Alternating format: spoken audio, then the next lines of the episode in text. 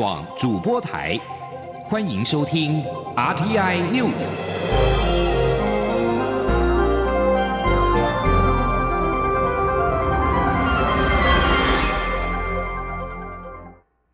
各位好，我是主播王玉伟，欢迎收听这节央广主播台提供给您的 RTI News。今天是二零一九年六月二十六号，新闻首先带您关注。福尔摩沙卫星七号二十五号顺利升空，不过到了二十五号晚间八点四十八分，卫星绕行地球第三圈，经过台湾地面接收站时，六颗卫星才全数取得通联，福卫七号发射任务至此才算是圆满成功。太空中心主任林俊良表示，操控中心利用卫星经过台湾的时间，很快的对六颗卫星进行健康检查，包括设定卫星的电脑时间，检查太阳能板是否已经顺利展开，电池状态是否健康等等。目前的状况一切 OK。林俊良表示，火箭发射出去是在七百二十公里的轨道上，将来要依序调整到五百五十公里的轨道上。而完成建检之后的一个月，能够将资料优先提供给特定对象；七个月公开资料给大众使用。发射之后的第十九个月，六颗卫星全部都部署到高度五百五十公里的任务轨道，可提供中低纬度均匀分布的眼星观测资料。每天将过将会经过台湾六次。发射搭载福卫七号猎鹰重型火箭的美国太空探索科技公司表示，这是史上最艰巨的任务之一。发射之后，火箭左右两侧的推进器顺利回收，但是核心主推进器却降落失败，坠落在大西洋海面。太空探索科技公司的。负责人马斯克先前就预言，回收主推进器到海上无人船的过程会发生问题。他在二十五号推文表示，这个计划的成功率很低。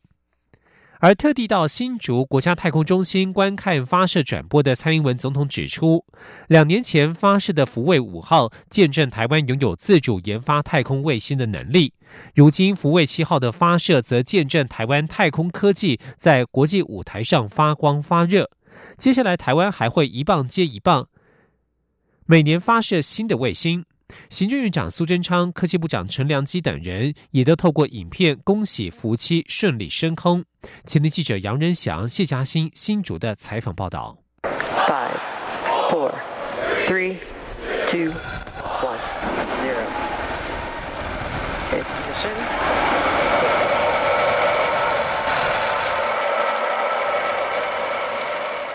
福卫七号是近十年来台美最大的科技合作案，备受各界瞩目。蔡总统、美国在台协会处长厉英杰二十五号皆前往新竹国家太空中心，观看福卫七号在美国佛州发射升空的历史一刻。总统在致辞时强调，福卫七号将接替服役十三年的福卫三号，成为太空最精准温度计的二点零版。测量将不受海陆限制，也不受天候影响，发挥最强大的气象监测功能，并且与全世界分享这些观测资料。台湾将因福卫七号而对国际社会做出最大贡献，这就是科技科学最大的价值。总统并表示，台湾接下来还会一棒接一棒，每年发射新的卫星。总统说：“两年前福卫五号升空，见证了我们台湾有自主研发太空卫星的能力。现在呢，福卫七号六枚卫星的升空，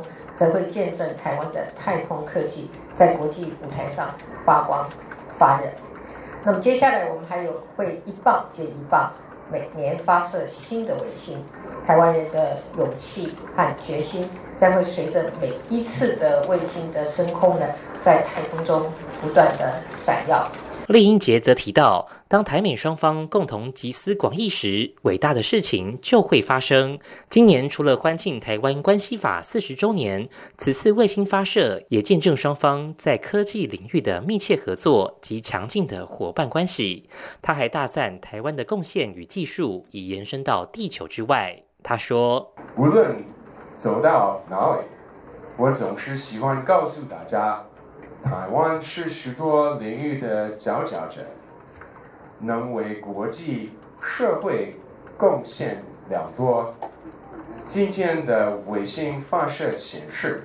台湾的贡献和尖端技术不仅已扩展到世界各地，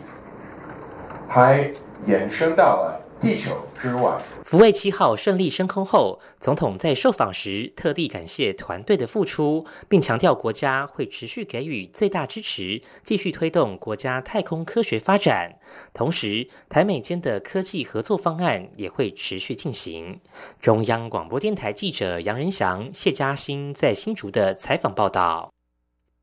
福卫七号六枚卫星全数取得通联，发射任务圆满成功。科技部在美东时间二十五号上午十点，台湾时间二十五号晚间十点举行的庆功宴。科技部长陈良基受访指出，福卫七号当时发包给英国民间公司制作时，是他签得合约，而这一次就像看到自己的宝贝要去远行。而接下来，台湾太空第三期计划也开始执行。他也透露，当时让行政院点头的关键。陈良基表示。刚开始跟行政院争取预算时不太顺利，被说太过激进。但是他认为台湾过去都是五年、十年发射一颗卫星，好像玩票性质。于是他就向行政院建言，要么不要做，要么就每年发射一颗。陈良基指出，台湾要像太空探索科技公司一样，从失败错误当中学到经验，才能加速台湾太空科技的发展。科技部要做的事情，不应该只是为了现有的产业，而是要做开创性的技术，创造新的应用，创造吸引下一代的人投入太空产业，大胆做梦，但是要逐梦踏实。陈良基也透露，现在台湾卫星准备能力强。未来如果一年一卫星，也考虑成立公司，加速商用化，让卫星变成公车，让各种技术搭乘，将能量整合。但是后续的细节还要再规划。继续关注的是两岸焦点，盛和海运公司二十五号举办高雄旗津温州洞头小三通首航典礼。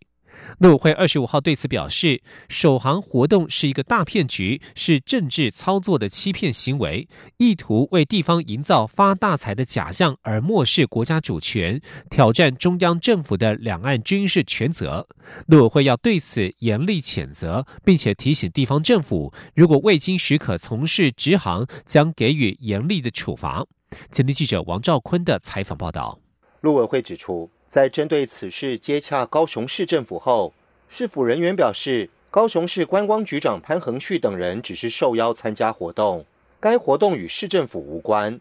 但陆委会要善意提醒高雄市政府，中华民国只有一个，发大财要先顾好主权，不能违法乱纪。两岸直航是中央职权，地方政府不得侵犯。若未经许可便从事直航。相关机关将依《两岸条例》及海运直航相关规定予以严厉处罚。若无直航之实，仅意在创造直航假象，那更是不可取。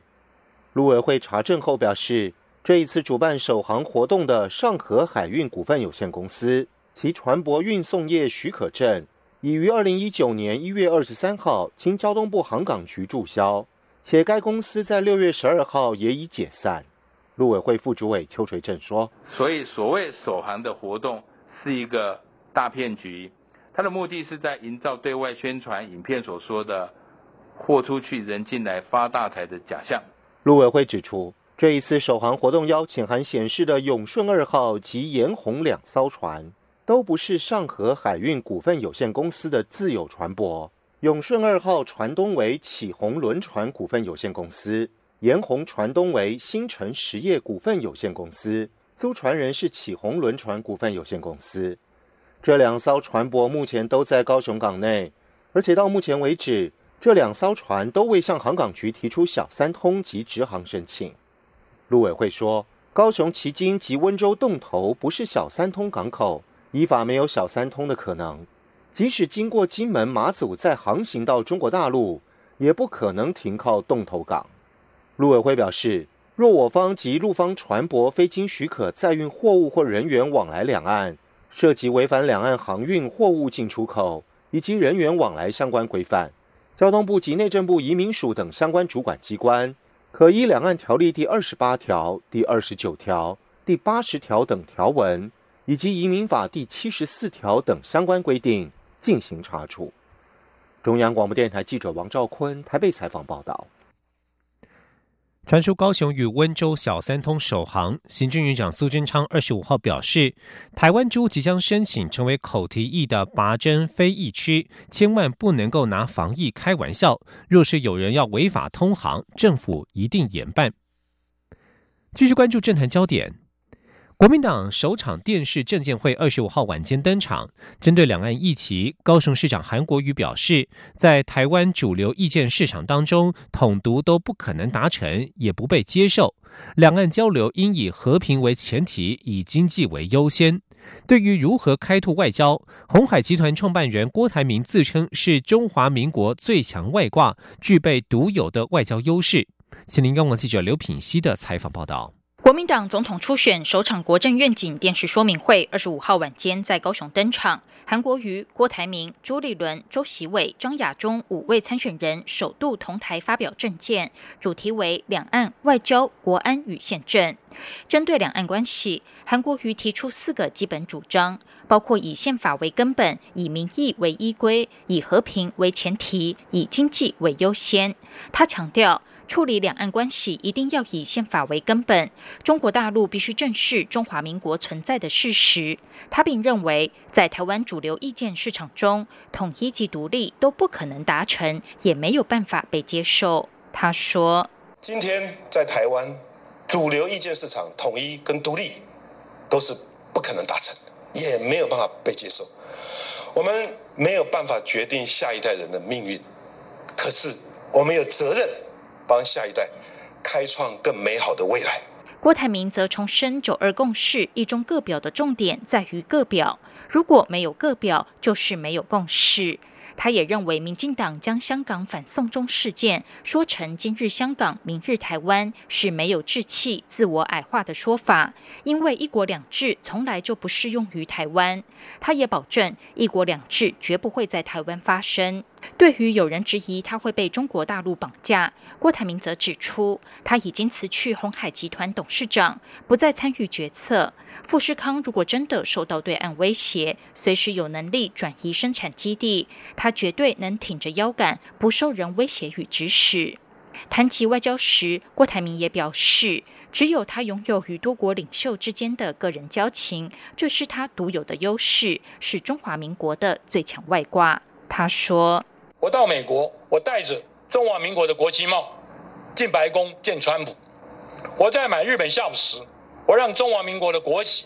和日本国旗同时挂在各国媒体的面前，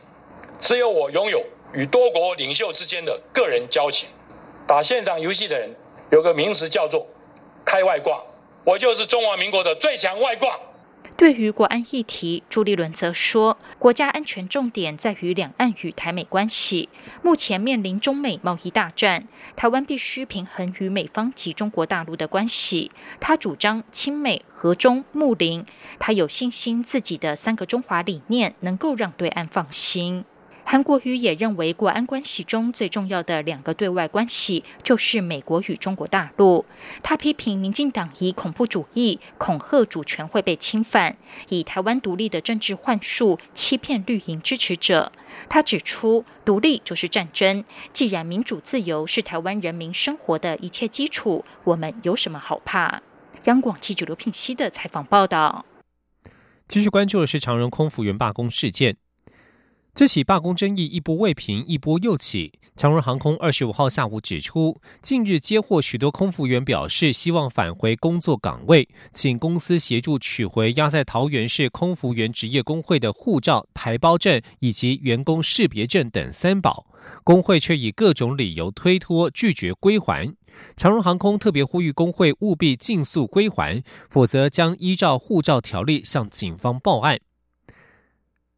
桃园市空服员职业工会二十五号晚间表示，为了促进双方早日回到谈判桌，将会邀请会员讨论原先的诉求，具体做法在今天上午九点三十分在罢工现场会进行说明。而至于员工的三保证件，工会稍早表示，因为证件都放在台北的保全公司，取回证件需要签署必要的文件，通知保全公司取件，因此需要两天的作业流程。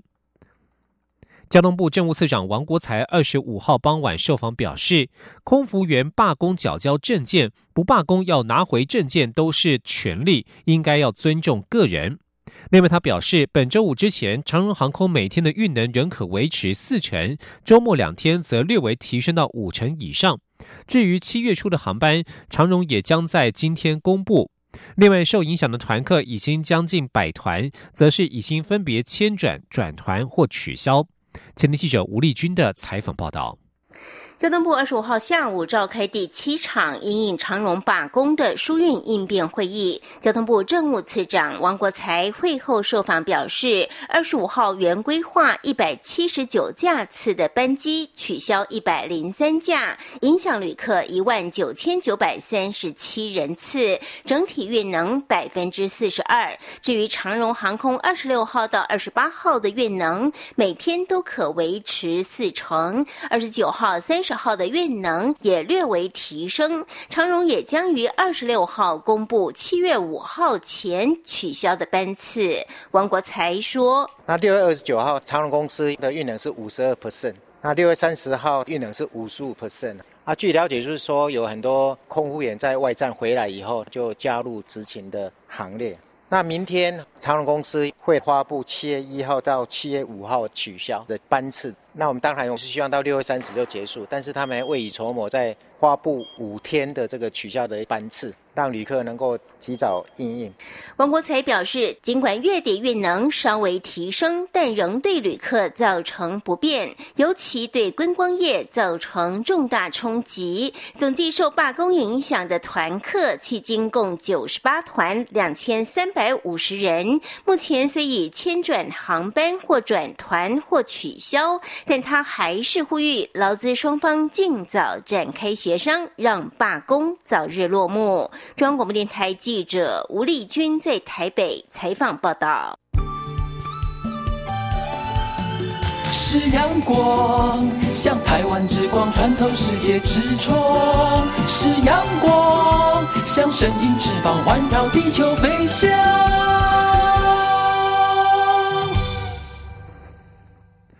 各位好，我是主播王玉伟，欢迎继续收听新闻。经过民间团体多年的努力催生，并且在政府、立法院支持之下，公视台语台将于七月一号于十四频道与国人见面。文化部长郑丽君二十五号在开播记者会上表示，台语台的成立意义重大，象征台湾跨出了文化平权重要的一步。他希望未来大家都能够欣赏台语的美，同时借由不同族语电视台。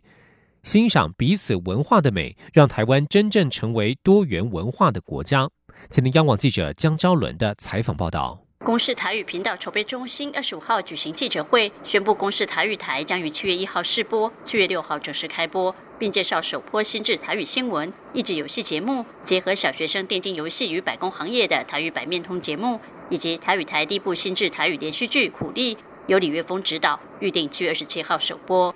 公视董事长陈玉秀表示，他是以办喜事的心情向大家宣告，公视台语台即将正式开播。这是民间团体期待且努力已久的结果，也是历史性的一刻。未来台语台不只提供给懂台语的人欣赏，也是全民的电视台，外界可以拭目以待。文化部长郑丽君则指出，十六年前客家电视台成立，十四年前原住民族电视台成立，很多人期待台湾也能有台语频道。他很开心能够在他任内见证台语台的成立。他要特别感谢民间团体长期推动，才能有今天台语台的开播。郑丽君期许台语台能成为全民的电视台，未来大家都能欣赏台语之美，也能以说自己的母语为荣。郑丽君说：“台语台不只是呃第一呃族群的朋友的电视台，啊嘛是咱全民的电视台，大家当伫遮内底欣赏到啊台语的水哦，哦，咱希望讲会当透过诶客家客家电视台、原住民族电视台跟台语台，啊，让我们台湾每一个人能够以说自己的母语为荣。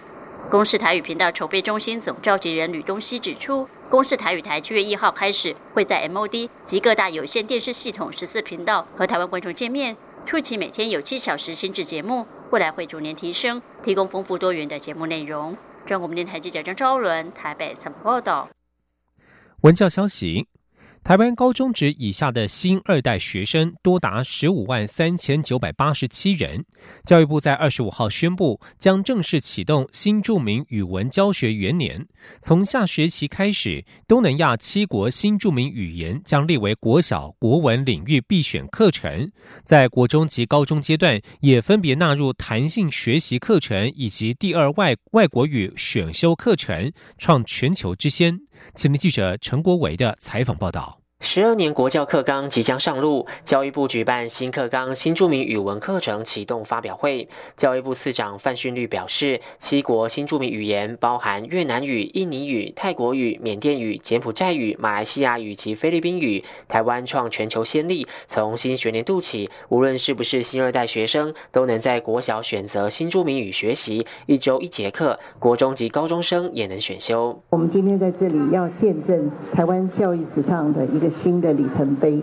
那这个新的里程碑呢，其实就是我们在一零八新课纲的总纲里头，从二零一四年就说新著名的语言要纳入国小、国高中的课程语文课程里头，那是一个历史性的决定。教育部国教署与新北市教育局在二零一六年成立教材编撰委员会，七十八名编审及编辑委员，历时三年多，共召开一千零五十一次会议，才完成七国一百二十六册的语文学习教材。驻台北越南经济文化办事处代表阮英勇在发表会上感谢台湾政府，并直呼不简单。不简单呢！我认为不简单，对本国人编就一个教材也也不简单呢。对对是。对这个新住民呢，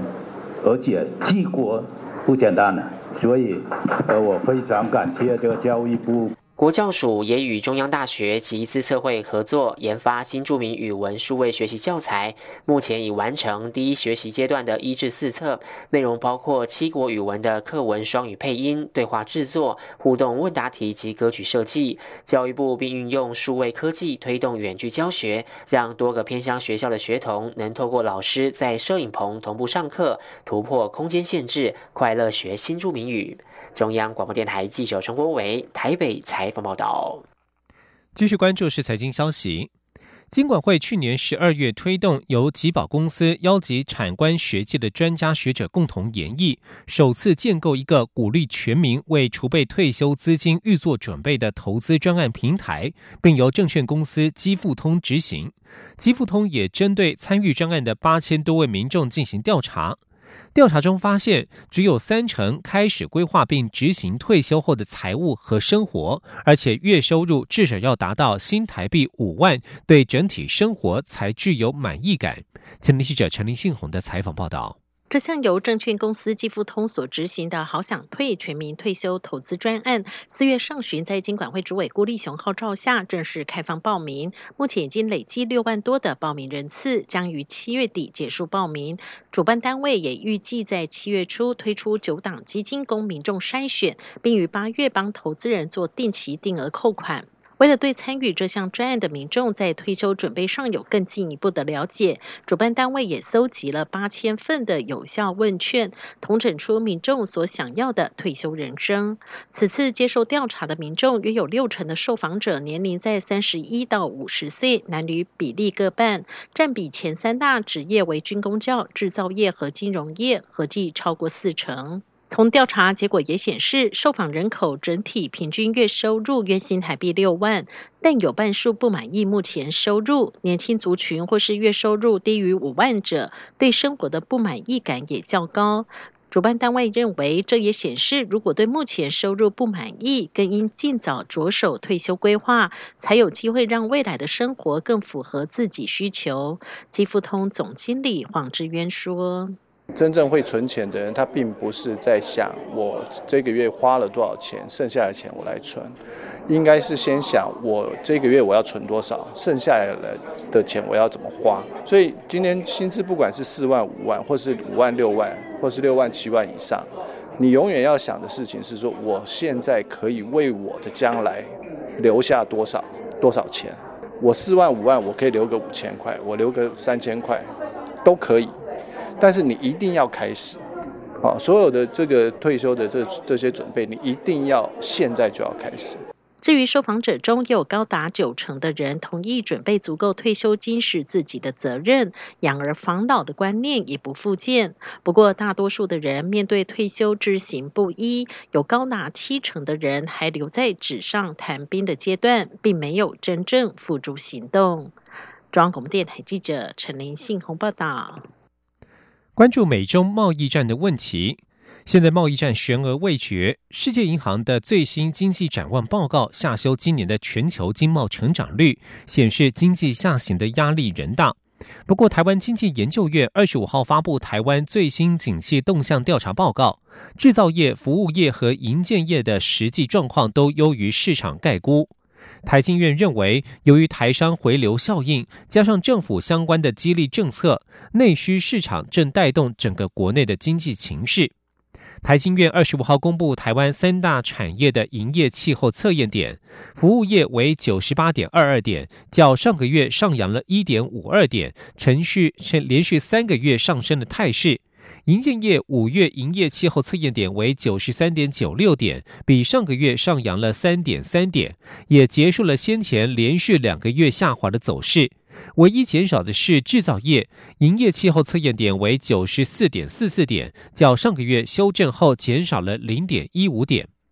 台经院景气中心主任孙明德指出，近期外销订单表现低迷，但是四到五月有稍微回升，幅度不大。主要是因为美洲贸易战悬而未决，厂商对未来订单不敢下太多，所以目前处于观望。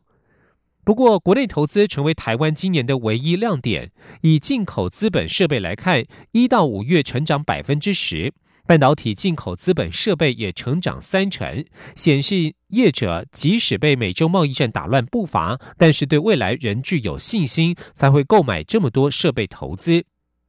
另外，美国总统川普与中国国家主席习近平在 G20 峰会时将举行川习会，外界关注是否能够让贸易战出现曙光。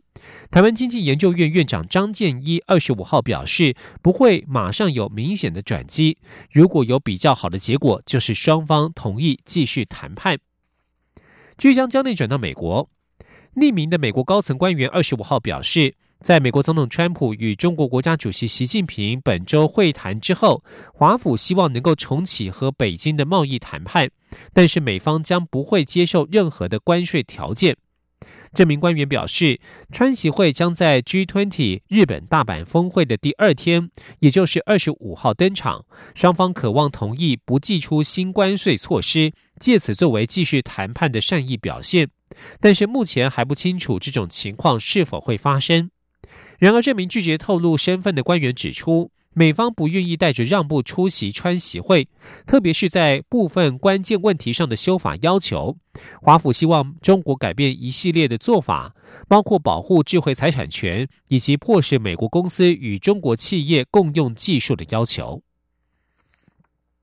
而在美国国内的财政问题方面，美国联准会上周决议利率不变，多次敦促降息的。美国总统川普忍不住放炮批评联准会主席鲍尔，二十五号则是坚守立场，强调在央行政策不受政治压力的左右，并且警告政治力干预央行的问题应见历历在目。帮我重申，联总会看好美国经济前景，但是提到官员正在深思贸易纠纷形成的经济变数是否构成降息的理由。许多官员认为，支持偏宽松政策的理由已经增强，但是货币政策不应该对个别数据或是短期情绪变化过度反应，这么做只会为前景增添更多变数。川普二十四号又在推特发文放炮，指联准会不知道自己在干嘛，像个任性的小孩。上周传出白宫二月曾经研究以法律途径将鲍尔撤职，川普并未证实，但是也不否认。